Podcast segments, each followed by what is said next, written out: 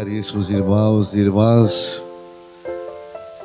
apesar da unção, da santidade e da entrega do Filho de Deus entre nós, nunca houve uma unanimidade de aceitação, de acolhimento, de entrega por parte da humanidade com referência a Jesus. E a começar de maneira especial pelos seus conterrâneos, os seus contemporâneos. Pairava sempre uma dúvida sobre os milagres, seus ensinamentos, e a dúvida que pairava e que talvez atravessou os séculos desses sinais que Jesus realizava, os milagres, a fala, o estar, é, era-se ou é-se esses sinais são verdadeiramente uma ação de Deus em Jesus? Eram de origem puramente humana ou divina? Havia de fato transcendência na fala e na pessoa de Jesus Cristo?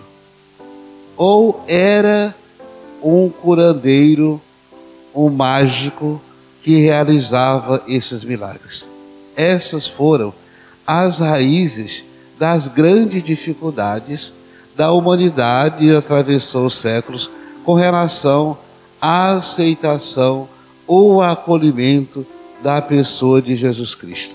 Essas existências representavam, de fato, é, se havia em Jesus, como havia essa preocupação neles, seria de fato o filho do carpinteiro ou o filho de Deus. Eles não aceitavam que dentro daquela própria comunidade deles, vivendo com eles, nascido ali, Deus se encarnaria. Eles esperavam um momento espetacular, como se descesse do céu, algo meio mágico, algo totalmente diferente. Não esperavam a humanidade, em momento algum, que Deus se encarnasse no meio daquele povo, vivesse no meio do povo, na pobreza, na simplicidade. Os olhos das pessoas estavam voltados para alguns reis, para a nobreza e jamais para a simplicidade, a humildade, o trabalho, o serviço, de forma alguma. E isso, para as pessoas da época, era uma dificuldade muito grande. Mas ele não é o filho de José, não é o filho do carpinteiro, não nasceu entre nós, não sabemos quem é sua mãe. Como pode o filho de Deus sair desse lugar? E aí, Deus surpreende a humanidade inteira. Faz nascer naquele lugar na simplicidade, o Salvador da humanidade, sem nascer de um rei ou mesmo sair de um palácio.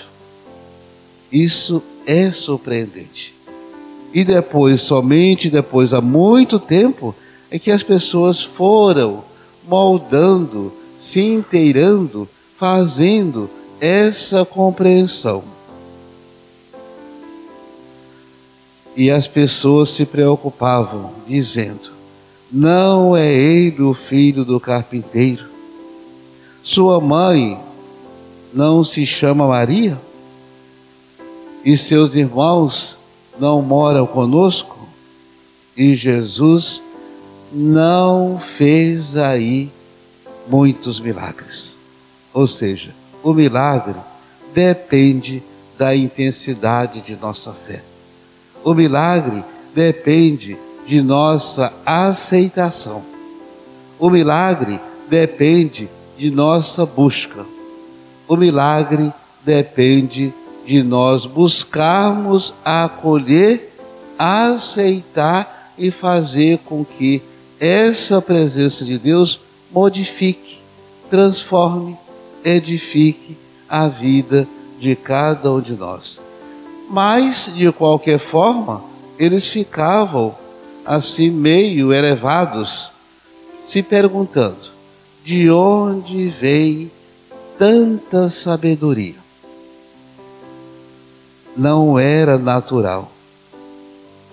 Se não era natural, ele está no meio de nós. Nasceu aqui. E aí pairava sobre eles e até hoje da humanidade essa dúvida: quem é de fato esse homem? Mesmo nascendo entre nós, ele tem algo especial. E esse algo especial ninguém tem.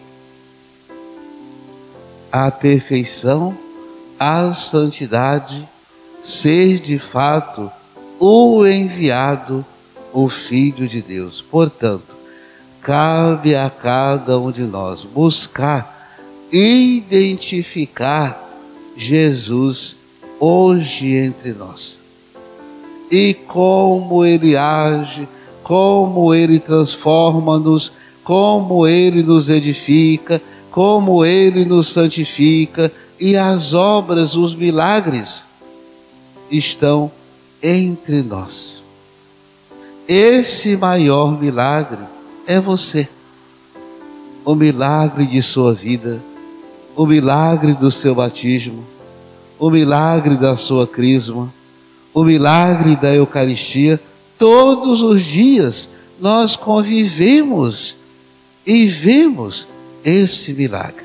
Portanto, que o Espírito Santo nos ajude a abrir nossos olhos, nossos pensamentos, nossas sensações, para perceber Ele entre nós e acolhê-lo e dizer de fato: Ele é verdadeiramente o Filho de Deus.